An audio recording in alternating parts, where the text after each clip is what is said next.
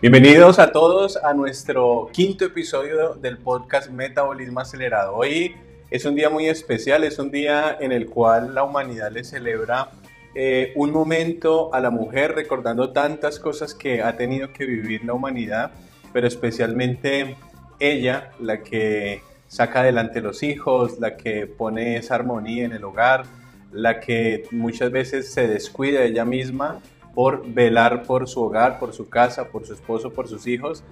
Y también eh, hoy en este podcast vamos a hablar de eh, una enfermedad, podríamos llamarlo así, que eh, afecta grandemente a la mujer, que se llama la fibromialgia y la fatiga crónica. Vamos a hablar de estos dos temas y esperamos que todas las mujeres que estén viendo este video, que vayan a escuchar este podcast en audio, eh, lo disfruten, eh, puedan aprender lo que más se pueda de lo que vamos a hablar el día de hoy, porque son preguntas que ustedes mismos han hecho. Entonces, comenzamos con nuestro podcast en el día de hoy, en este momento.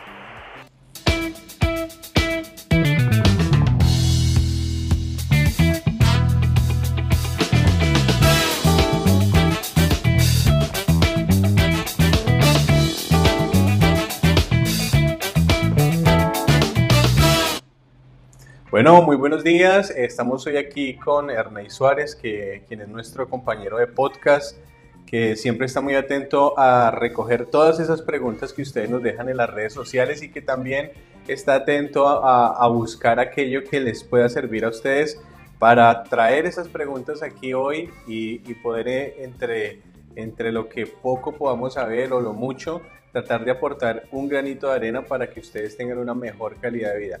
Bienvenido Arney en este podcast, a este podcast el día de hoy.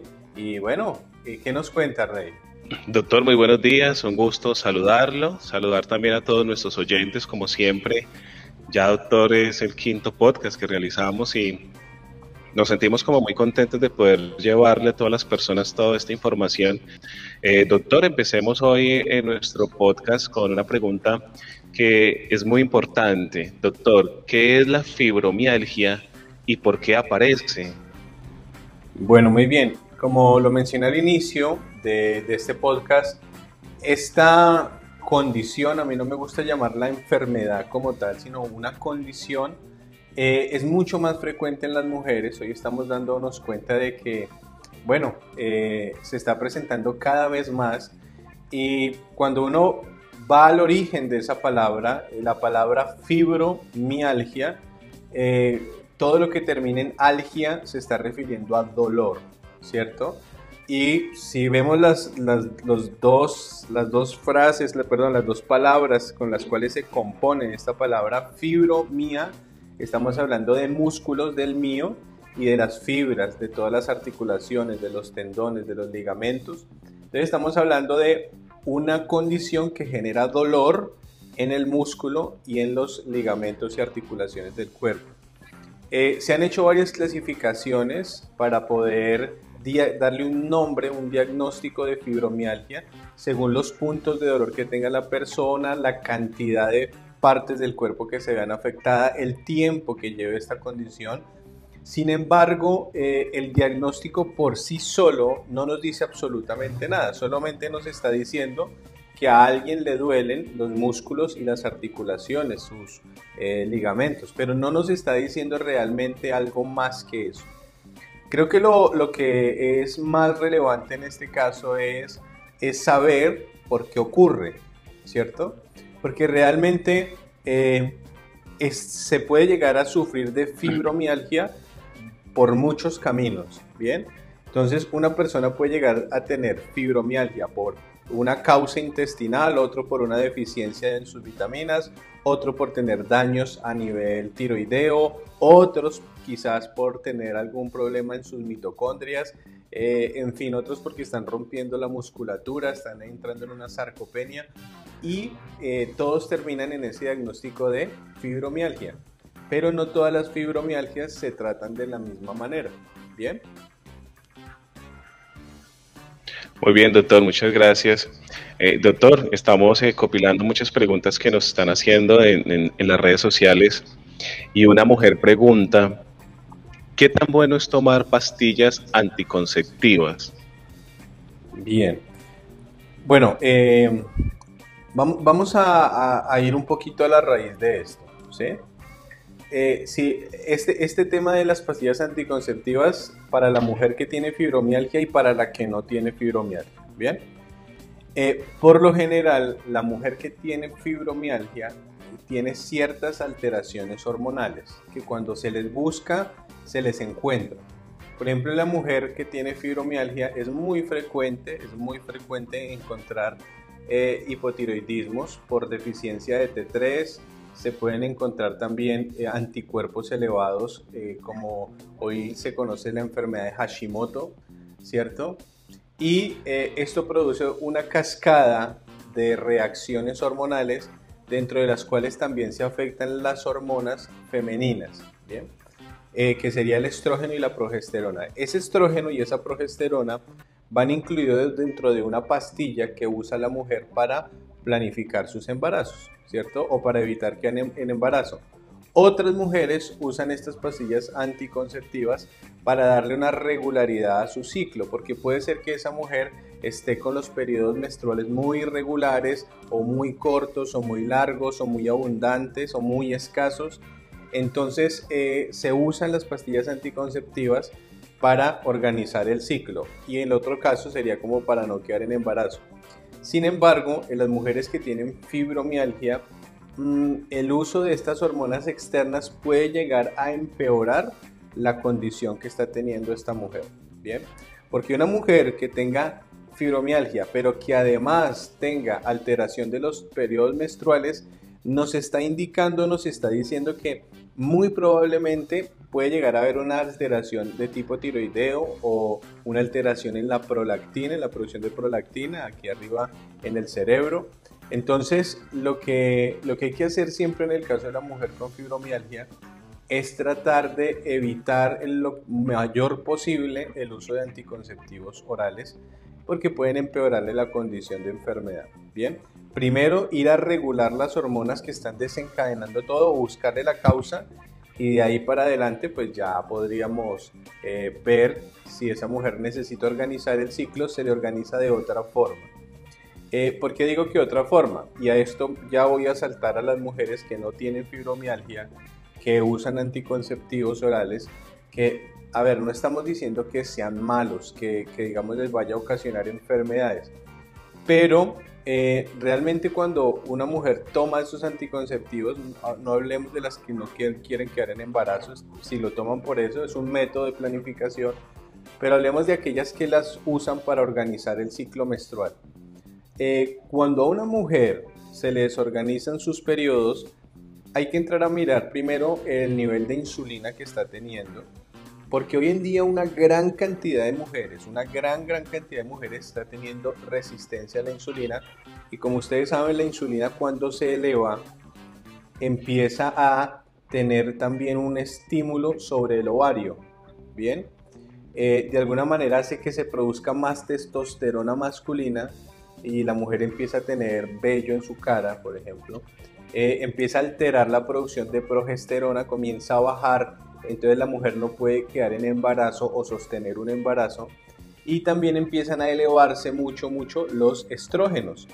Entonces cuando uno tiene esa alteración de estas cuatro hormonas, insulina, testosterona, progesterona, estrógenos, pues el trastorno hormonal es bastante y quizás la causa, digamos, o perdón, la, la manera de corregir este problema no es añadiendo más hormonas, porque esa mujer ya tiene muchas hormonas en su sangre, eh, disreguladas por supuesto, pero eh, no, no estamos hablando de solucionar el problema con otro, sino que ¿qué tenemos que hacer ahí? Ir a buscar qué está causando la resistencia a la insulina, disminuir la cantidad de insulina. A veces una mujer simplemente con perder peso, con quemar grasa de la, de la región abdominal, eh, de las caderas, ya empieza esa mujer a disminuir sus niveles de estrógeno en la sangre, eh, la progesterona comienza a mejorar, la insulina se normaliza y este problema hormonal que tenía esa mujer empieza a mejorarse sin tomar medicamentos, sin tomar medicamentos.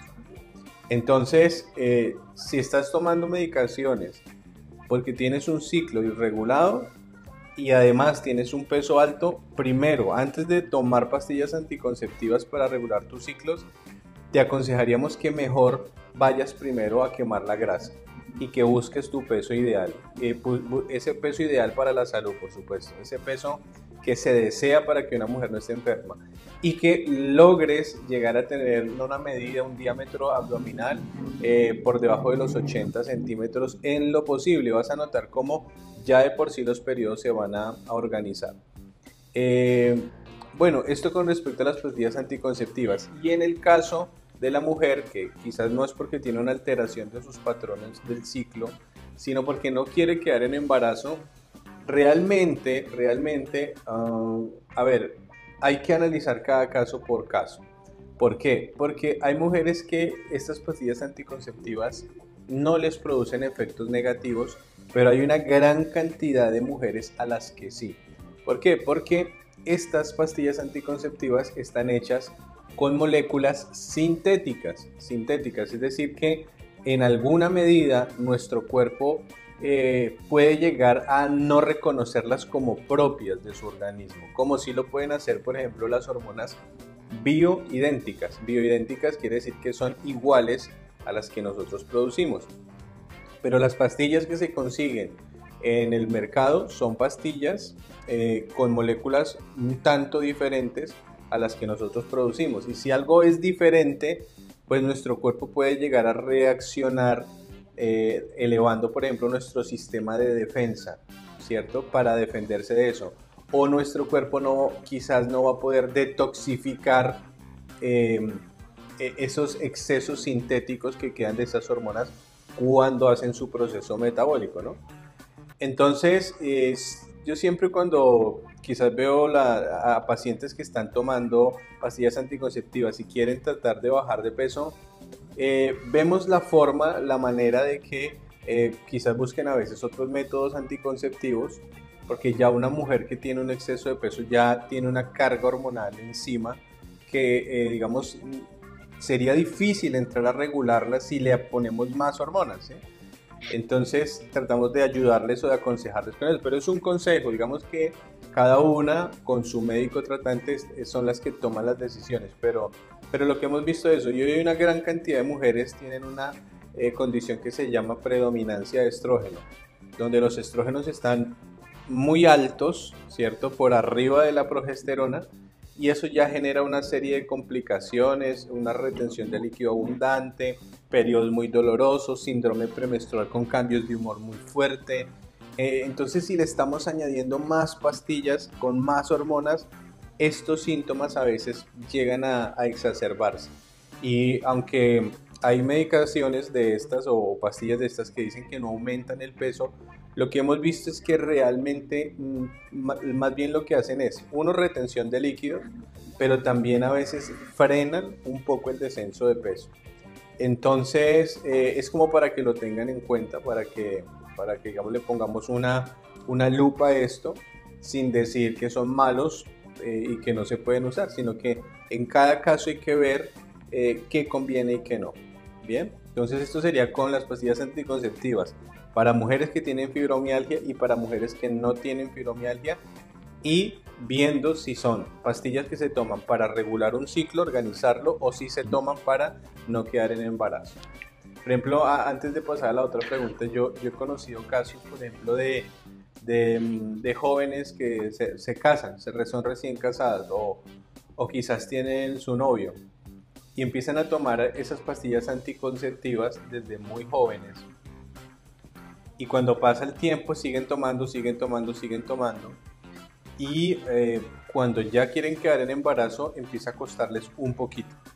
Empieza a costar porque se las empezaron a tomar quizás por una sugerencia de un familiar o, o no se asesoraron con el médico o no se midieron antes sus hormonas y termina ocasionándoles un trastorno que termina en una infertilidad. Bien, y sin contar otros grandes problemas cuando se usan de manera crónica. Entonces, bueno, esto es un ejemplo de, las cosas que pasan, pero como vuelvo y digo, no estamos en contra de que se usen, sino que simplemente se vea el caso puntual de cada persona para aconsejarle lo mejor. Doctor, usted como experto en obesidad, eh, ya hablábamos de las pastillas anticonceptivas en mujeres con fibromialgia, pero ahora hablemos de las pastillas anticonceptivas con mujeres con sobrepeso. Quizás ya lo respondió, pero si nos puede dar algo más claro, ¿qué efecto cumplen estas pastillas en una mujer con sobrepeso o si no cumplen ningún efecto?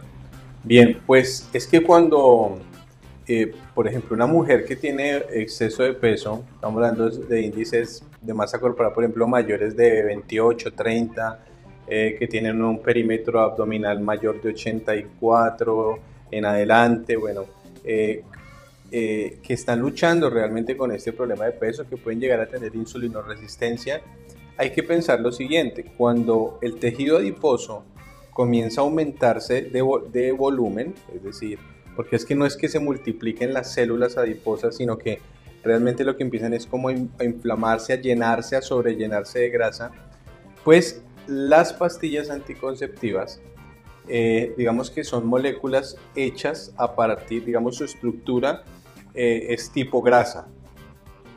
Entonces, ¿qué pasa? Cuando entran al torrente circulatorio, en el caso de la mujer, además de ir a hacer sus efectos a, donde tienen que ir a hacer su trabajo, eh, a veces esa, una cantidad de esa pastilla que se consumió empieza a eh, introducirse dentro del tejido graso.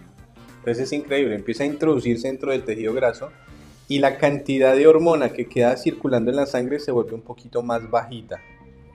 Entonces es ahí cuando la mujer está tomando pastillas anticonceptivas y ¡pum! queda en embarazo. Entonces dice, pero ¿por qué si me estoy tomando las pastillas anticonceptivas me, me estoy cuidando y voy a quedar en embarazo? ¿Cómo es esto posible? Sí, porque muchas de esas hormonas que eh, supuestamente estaba esperando la mujer que la protegieran del embarazo, se metieron dentro del tejido graso y no quedaron circulando en la sangre donde las necesitaba. ¿bien? Entonces puede quedar en embarazo por eso. Eso sería una, una cuestión ahí con el exceso de peso y las, las pastillas anticonceptivas y las hormonas. Pero eh, digamos que otro es el caso cuando estas pastillas anticonceptivas comienzan a hacer que la mujer, eh, por ejemplo, desarrolle más busto o más cadera. ¿Por qué? Porque ya es una mujer que tiene caderas anchas, ¿cierto? Está, está luchando por disminuir la grasa que está ahí. Eh, tiene un busto, ah, digamos, voluminoso, un busto grande, con el que también tiene dolores de espalda, bueno, le duele, le duelen los hombros, la nuca, y tiene ese problema. Si, si le añadimos más estrógeno en el, eh, en las piernas, en los glúteos y en el busto hay muchos receptores para los estrógenos. Entonces, ¿qué pasa? Que si esa mujer ya, ya tiene caderas anchas, tiene bastante busto, ya de por sí quiere decir que esa mujer maneja un volumen de estrógenos bastante, bastante elevado. Y si nosotros con una pastilla anticonceptiva le añadimos un poco más de estrógeno, pues esa mujer va a luchar mucho contra la grasa de las caderas y con la grasa del busto. Entonces, en ese aspecto uno diría, bueno, mejor que no las usara porque ya estamos luchando con el estrógeno que está en exceso por dentro, sin contar todas las cremas que se pueda poner que son como senoestrógenos o estrógenos externos, entonces ya estamos luchando contra eso. Eh, quizás sí serviría, quizás sí serviría cuando eh, una mujer tiene baja progesterona, eh, y que a causa de eso quizás no queda en embarazo. Pero hablemos un poquito de esto. Si hay una mujer que quiere quedar en embarazo, eh, tiene exceso de estrógenos, ¿cierto? O tiene baja progesterona. Pues en esa mujer convendría primero eh, tratar de ayudarle para que quede en embarazo disminuyendo su peso, porque acuérdense que la grasa empieza a producir también hormona de estrógeno, ¿no? Entonces tiene que haber un equilibrio para que la mujer quede en embarazo entre estrógeno y progesterona. Entonces esa mujer, si logramos que baje de peso, ¿cierto? Y em, esa mujer también, bajando de peso, baja sus estrógenos y le podemos quizás mejor agregar un poco de progesterona para que la progesterona aumente, esa persona puede llegar a quedar en embarazo de una manera mucho más fácil y llegar a sostenerlo. Porque como ustedes saben, la hormona del embarazo es la progesterona, por eso es su nombre, de gestación. Entonces esta es la que va a mantener durante todos esos nueve meses el embarazo. Muchas mujeres que tienen exceso de peso tienen baja progesterona y por eso a veces se producen las pérdidas. Se producen las pérdidas de los embarazos. Entonces ahí no se usarían estas pastillas con hormonas o estas cremas con el fin, obviamente, de que no queden embarazos, sino por el contrario, ayudarles para que puedan llegar a sostener ese embarazo a largo tiempo. Pero entonces em, es dependiendo de cada caso, como les acabo de mencionar. Eh, algunas, como les dije, les hace bien, a otras no les hace tan bien y, bueno, es así, dependiendo de cada caso y de cada cuerpo. Doctor, eh, hoy como usted saludaba al principio, estamos en un homenaje a la mujer y estamos respondiendo todas las preguntas que nos han hecho en sus redes sociales, doctor. Una mujer pregunta, ¿cuántos tipos de dietas hay? Esa es la pregunta de ella. Bueno, esa pregunta es, bastante mm, difícil de contestar porque, a ver, es como que si eh, yo pudiera tener tres tipos de alimentos, carbohidratos, proteínas y grasas, ¿no? Entonces yo a mi cuerpo le doy 60% de una, 20% de otra y 20% de otra. Y a esa dieta yo le pongo la dieta tal, le pongo un nombre y después me digo, no, pero mejor quiero comer 30, 60 de esto, de estas, por, ejemplo, de, estos carbohidratos, quiero comer 10% de, de grasas y quiero comer 20% de proteínas. Ah, bueno, entonces ya esa dieta ya no es la misma la otra, sino que le voy a poner otro nombre. Y así hemos vivido con muchísimas dietas que hoy en día pues hay muchísimas, muchísimas, muchísimas algunas es como que ya les han puesto un nombre y son muy reconocidas. Eh, entonces la dieta Atkins, la dieta de la zona, la dieta Ornish, la dieta mediterránea, la dieta paleo, la dieta vegana, la dieta vegetariana, la dieta carnívora. Ahí podríamos seguir y ponerles todos los nombres que uno quisiera, dieta cetogénica, ¿bien? Entonces eh, uno podría ponerles el nombre, pero a la larga eso es como que identifica, pero digamos que a la larga lo que más, más nos serviría saber es eh, cómo se compone una dieta, si quiero aumentar de peso, si quiero mantener mi peso o si quiero perder peso. ¿Listo? Eso sería como ver eso. Cuando uno ya sale de eso en cuanto al peso y ya busca más bien es una dieta que le ayude a una condición de salud, por ejemplo, por ejemplo, una mujer que tiene mucho estrógeno en su sangre, porque tiene, bueno, una dominancia de estrógeno, predominancia de estrógeno. Esa mujer le convendría hacer una dieta vegetariana. No estamos diciendo que por ideología se vuelva vegetariana o se vuelva vegana, pero ciertamente mientras bajan sus estrógenos, valdría la pena mirar si esa mujer hace una dieta vegetariana. ¿sí? Ayudaría bastante.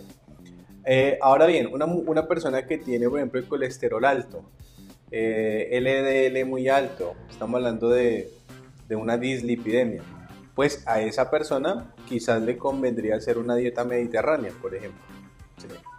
Una persona que quiera perder grasa y tenga que perder muchos, muchos kilos, pues empezaría bien con una dieta cetogénica y luego la podríamos pasar a una dieta baja en carbohidratos, ¿cierto?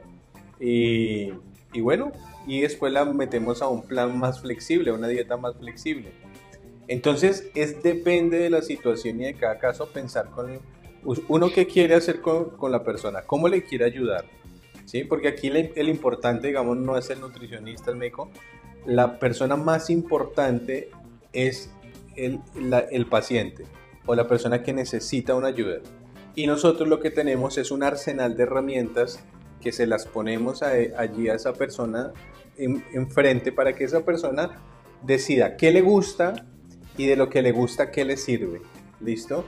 Eh, ¿Para qué? Para el objetivo que la persona quiere. ¿Listo?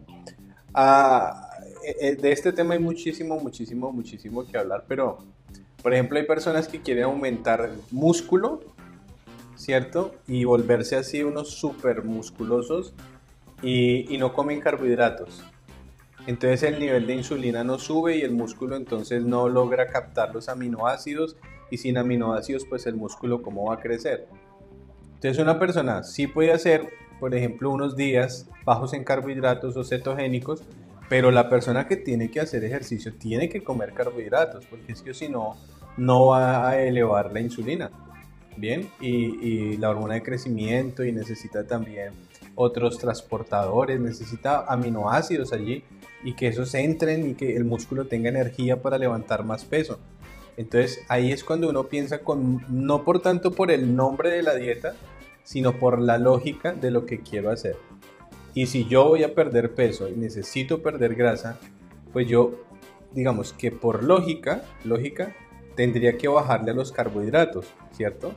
Porque mi cuerpo, si ve que está circulando un carbohidrato abundante en la sangre, pues él nunca va a tener la necesidad de sacar sus ahorros, sus depósitos de grasa para usarlos como combustible. Entonces es ahí como, como una lógica y lógica. Tiene uno que hacer, eh, por eso es que se recomienda primero, hagamos primero una cosa y otra, que se puede llegar a perder peso y eh, grasa y ganar musculatura al mismo tiempo, pues se puede, se puede.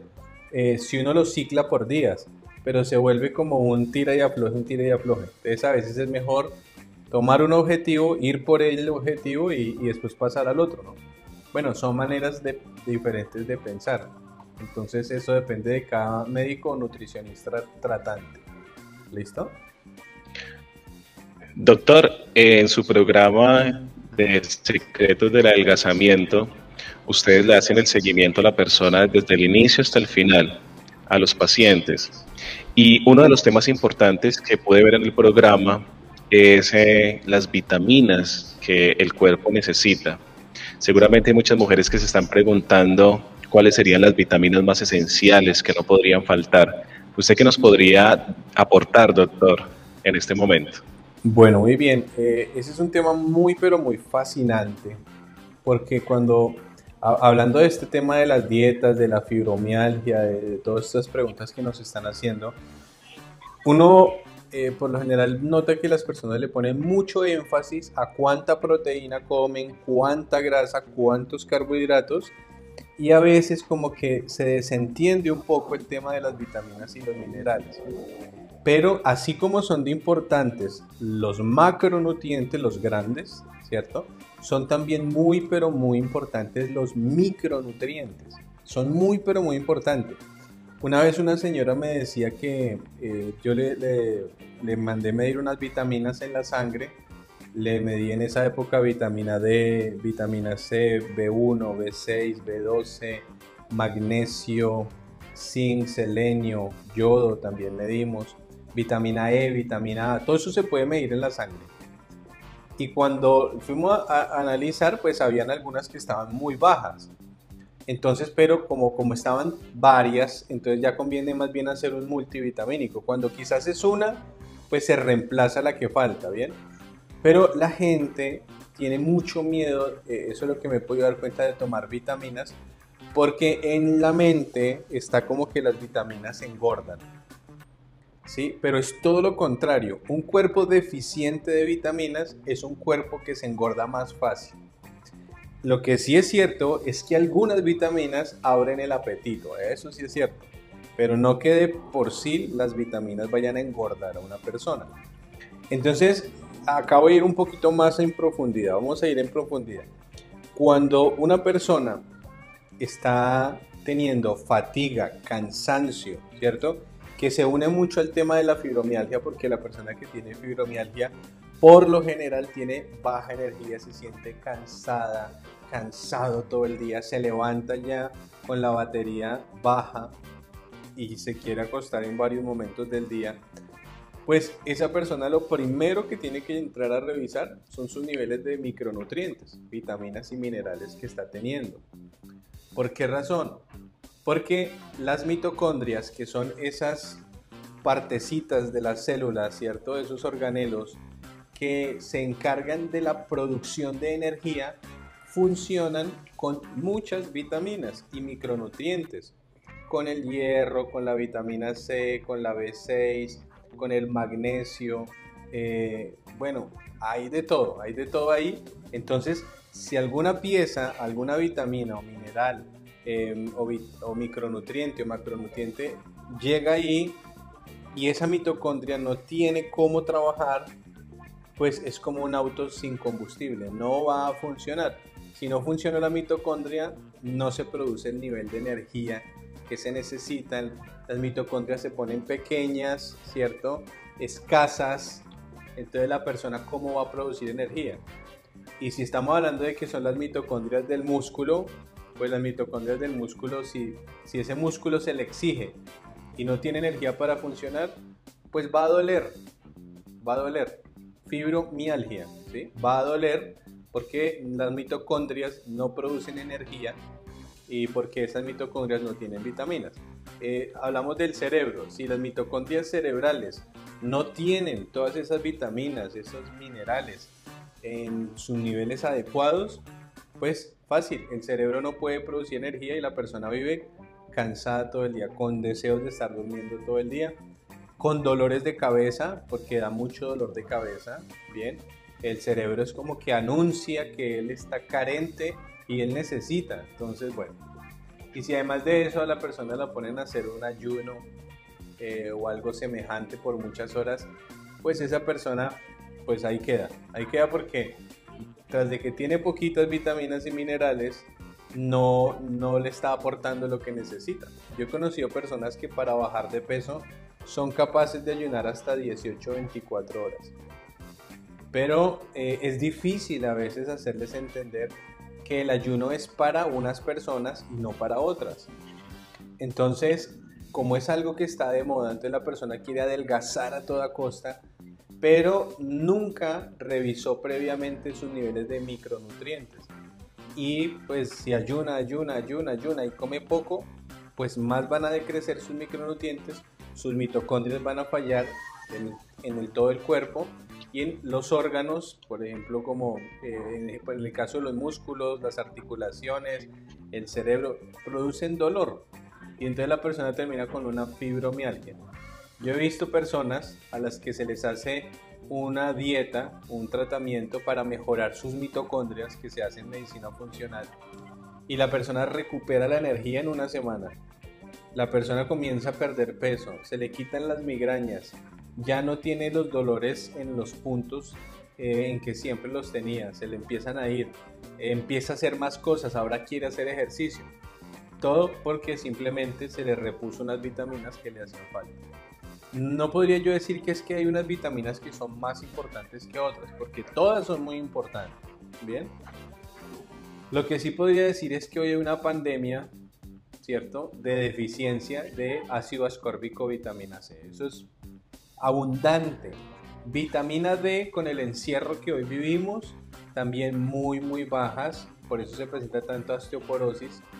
Eh, hoy en día también deficiencia de magnesio y de zinc, por eso vamos, vemos también tantos problemas de hipotiroidismo, sin hablar de la deficiencia de selenio, por ejemplo. Eh, y así, si hablamos del yodo, pues también, también eh, carecemos en algunas regiones y también ocasiona hipotiroidismo. Hoy la gente, eh, si hablamos ya de macronutrientes, hoy en día la verdad la gente come poca grasa buena, sí come mucha grasa en la comida chatarra, pero poca grasa buena, entonces no tiene para fabricar hormonas. Hubo una época donde se decía que la grasa engordaba y era mala, entonces la gente dejó de comer eso y empezó a comer harina, ¿no?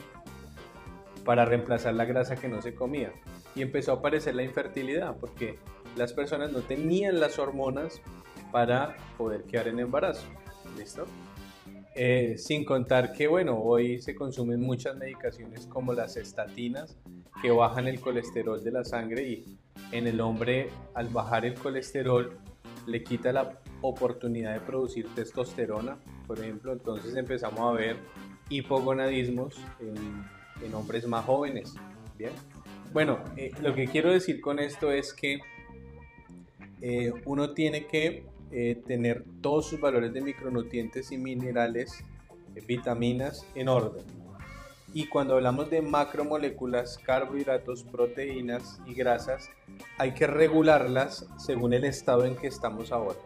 ¿Listo? Ese es como, como el objetivo. Muy interesante, doctor, todo este tema de las vitaminas y los minerales. Uno a veces los pasa por alto y se enfoca más en los alimentos. Doctor, eh, una pregunta desde Uruguay. Una mujer pregunta si las pastillas para adelgazar en verdad funcionan. Mm, pues, a ver, para la persona que pregunta de Uruguay, seguramente cuando pregunta eso es porque lo está pensando o, o ya las está tomando. Entonces, yo por experiencia, ¿qué le podría decir a ella? Yo le podría decir que las pastillas para adelgazar, estamos hablando de las que preparan personas que no tienen mucho conocimiento de obesidad o de descensos de peso de manera lógica y científica. Entonces mandan a preparar eh, varias moléculas multipreparados y los meten en una pastilla. Entonces esas pastillas sobreestimulan ciertos órganos y se da la quema de grasa. Pero cuando quitamos las pastillas que le dieron el multipreparado, los órganos quedan muy afectados y ya no trabajan por sí solos sin el estímulo de las pastillas. Entonces, cuando la persona quiere bajar de peso naturalmente, digamos, lógicamente, eh, su cuerpo no le da la talla para quemar grasa. Entonces siempre va a estar viendo el efecto rebote y va a estar volviendo donde la persona que le dio la pastilla para volver a bajar. Pero ese es un camino que digamos es el fácil, pero no es el correcto. Bien, no es el correcto. Y por otro lado, quizás si estamos hablando de farmacología para la obesidad aprobada, pues ahí estamos hablando ya de medicamentos que se pueden usar, pero dentro de una estrategia, ¿sí? Con una dieta asesorada por sus médicos, por sus nutricionistas. Eh, y bueno, es una persona que está tomando una medicación para la obesidad con un fin, ¿cierto? Eh, ya sea porque tiene que bajar de peso porque tiene hipertensión, porque tiene diabetes, porque ya le duelen mucho las articulaciones, en fin. Eh, pero que quizás con, los, con la dieta no le ha funcionado, entonces, ah, digamos, una persona es muy ansiosa, muy estresada, entonces vive muy, come atracones. Bueno, hay una farmacología que es legal, que se usa para, eh, digamos, ese tipo de situaciones. Pero la verdad, la verdad, la verdad, lo que yo he visto es que las personas con algo natural, algo normal, digamos algo lógico, sin necesidad de pastillas, bajan de peso muy bien, sin tener que gastar fortunas así mandándolas a hacer.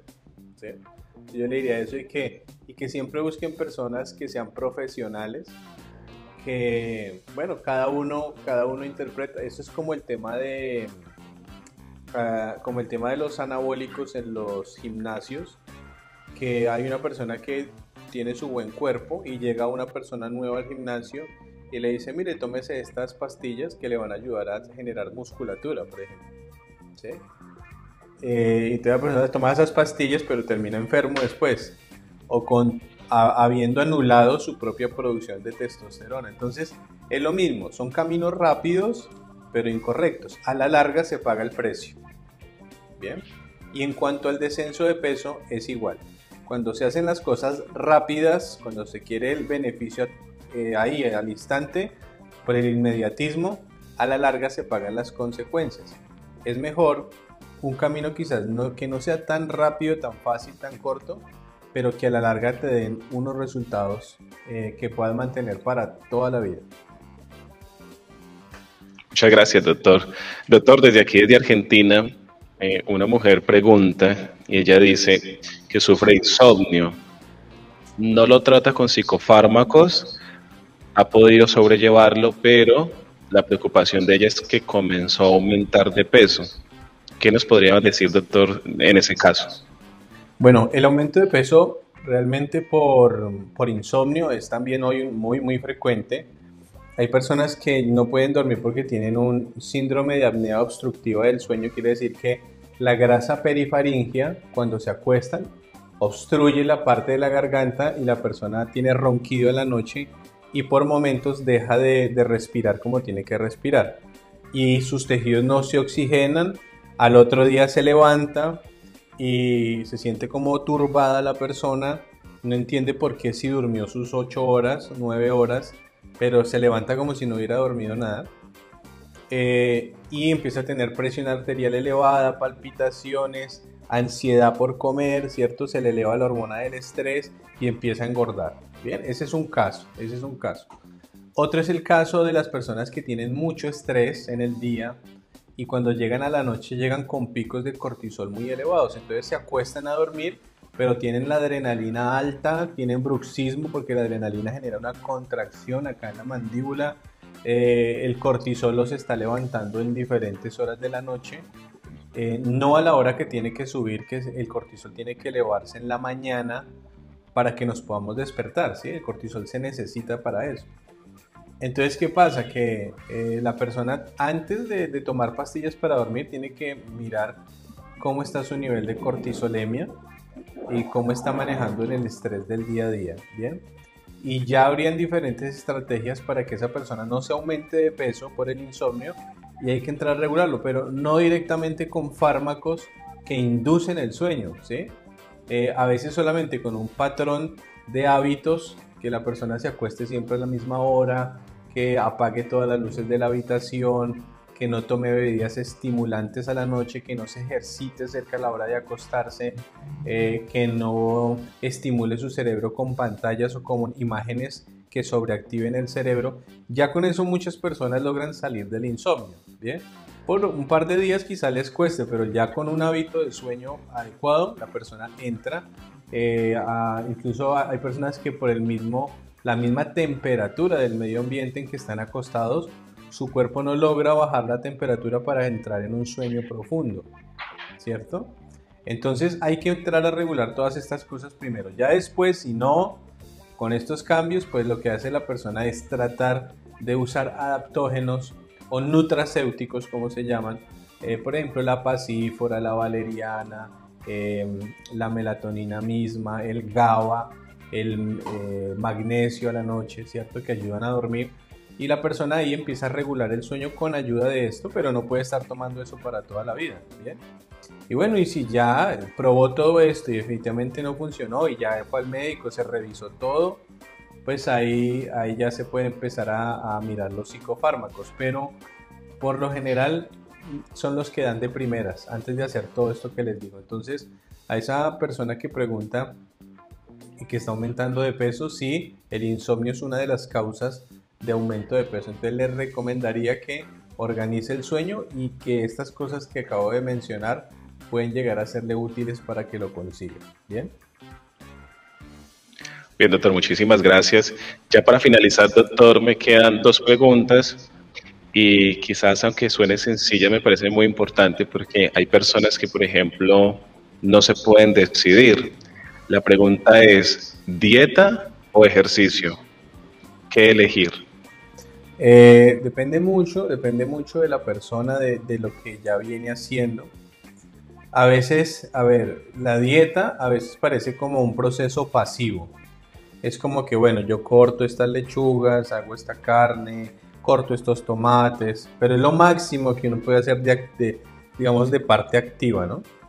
Entonces la persona le da pereza porque le gusta comer cosas ricas y además pues no, no la estimula a moverse. Entonces, bueno, eh, y por el otro lado entonces la persona dice, pero si salgo a correr y corro una, unos 5 kilómetros, eh, yo sé que voy a quemar grasa. Pero realmente lo que está la persona haciendo en ese momento es buscando el estímulo de un movimiento, ¿cierto? Porque el movimiento es como que nos da la idea de un cambio, ¿bien? Pero acá hay algo muy importante. Ya, ya esto está, ya hemos hablado mucho de este tema y todas las personas ya han escuchado mucho de este tema, pero el ejercicio es de las herramientas menos eficaces para perder grasa. Eso ya nos, eso digamos que se sabe, se sobreentiende, como cuando decimos que las grasas no son malas, que podemos comer grasa, eso ya se debe saber. Eh, pero, pero, pero, digamos que ahí es cuando la persona comienza a pensar que el ejercicio entonces es malo, ¿cierto? Que si no le sirve para perder grasa, entonces ¿para qué lo hace? No, si hay que hacerlo, porque el ejercicio mejora la sensibilidad a la insulina, porque el ejercicio, el ejercicio mejora, mejora la musculatura, para que, digamos, la musculatura pueda captar más glucosa, eh, consume más grasa también ese músculo. Entonces, la parte cardíaca, cardiovascular también mejora mucho, las mitocondrias mejoran muchísimo. Entonces, eh, son ah, cosas que mejoran y pueden ayudar a acelerar la pérdida de grasa. Pero si una persona hace ejercicio y no hace dieta, es muy probable que no pierda peso, que no, que no queme grasa. Es muy probable. En cambio, al revés, si una persona hace dieta solamente y quizás no hace ejercicio porque tiene un problema de rodilla y no puede hacer nada por el momento o está recién operado, hace dieta solamente y haciendo solo dieta, esa persona puede llegar a quemar grandes cantidades de grasa. Obviamente el después del después es que sí tiene que empezar a hacer ejercicio para mantener ese peso que llegó. Entonces hay dos caminos para perder grasa, ¿no?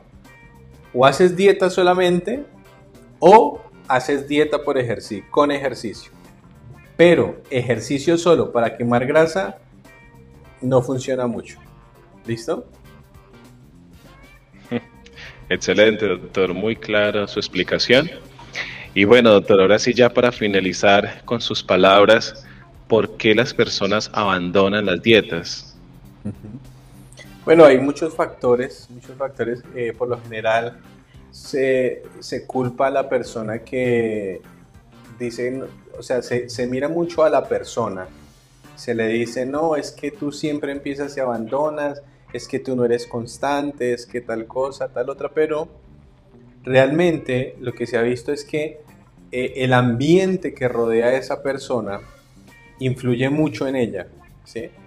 Entonces, eh, el nivel de estrés que viva, la relación con su pareja, con sus hijos, eh, la cantidad de comida, hay gente que trabaja con comida todo el día, eh, o en la casa tiene muchas cosas para comer. Entonces, ese ambiente estresante, o ese ambiente que se conoce como besogénico, que tampoco es que le permite a la persona también hacer ejercicio como quisiera. Entonces, una televisión muy interesante. Entonces, todo ese ambiente va haciendo que la persona se sienta más plácida eh, haciendo eso que la está llevando a engordar, ¿sí?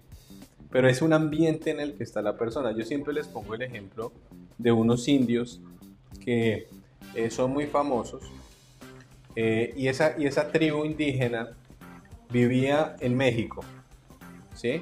Y vivían en México y eran flacos pero por cuestiones ahí de, la vida terminaron pasando la frontera y viviendo en Estados Unidos. Y esos que indios que eran flacos, ahora eran indios con sobrepeso, con obesidad extrema, con diabetes, hipertensión, que ellos nunca cuando vivían en México eh, tenían eso. Entonces, eh, la culpa era de los indios, la culpa no era de los indios, la culpa fue del ambiente que cambió y que los llevó a vivir allá en un ambiente más obesogénico. ¿Cuál sería la cura para ellos? Pues diríamos pues que vuelvan a vivir allá en México, pero ya es muy difícil porque se acostumbraron a vivir en Estados Unidos.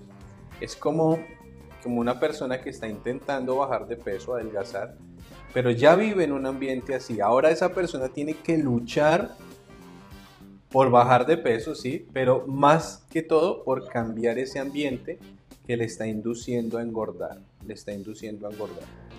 Eh, ese ambiente induce a la persona a engordar por varias maneras. Uno porque faltan hábitos, ¿cierto? De vida como tal, pero también porque la comida que come la persona eh, disregula el centro de recompensa. Entonces la persona es como que pierde la razón de la calidad de alimentos que está comiendo y empieza a entrar en el terreno de la adicción en el terreno de la adicción. Entonces, la persona por más que quieran hacer dieta y bajar de peso, si acá arriba esos neurotransmisores, estas moléculas están disreguladas, ¿en qué va a pasar? Que la persona va a tener siempre deseos de comer, de comer, de comer, problemas con la leptina, problemas con el péptido tal, con, con el circuito de recompensa. Entonces es, es también algo que se dañó por dentro porque el ambiente, la comida que comió, disreguló ese sistema.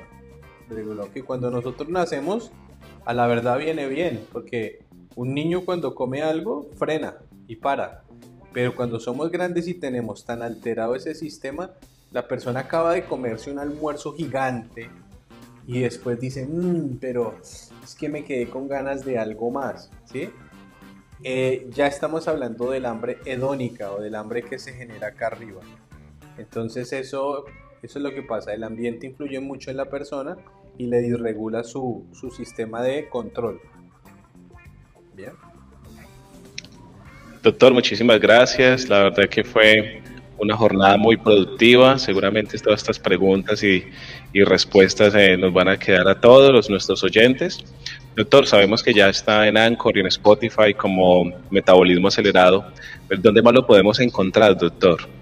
Bueno, sí, se abrieron dos canales más para que las personas que les gusta ir manejando en su auto, salen a correr y quieren escuchar estos temas, puedan llevar ahí en su celular el Spotify abierto o el Anchor también. Son dos plataformas para oír eh, podcast. Esto es un podcast que lo grabamos sí, en video para que las personas que están en YouTube pues quizás lo vean. Eh, entonces ahí lo pueden encontrar también en YouTube. El canal es Dr. Julián Mateus. En Anchor lo encuentran como Metabolismo Acelerado y en Spotify también. Y bueno, y ya también en las otras plataformas estamos como TikTok, como Dr. Julián Mateus, en Instagram, Dr. Julián Mateus Oficial y en Facebook como Secretos del Adelgazamiento. Ahí pueden entrar a, a buscarlos y bueno, habrá mucha, mucha información allí si es que les interesan todos estos temas. Muchísimas gracias, doctor. La verdad que es un gusto hablar con usted. Nos veríamos hasta una próxima oportunidad con nuestro sexto episodio. Así que, doctor, le envío un saludo para usted, para toda su familia y que tenga muy buena tarde.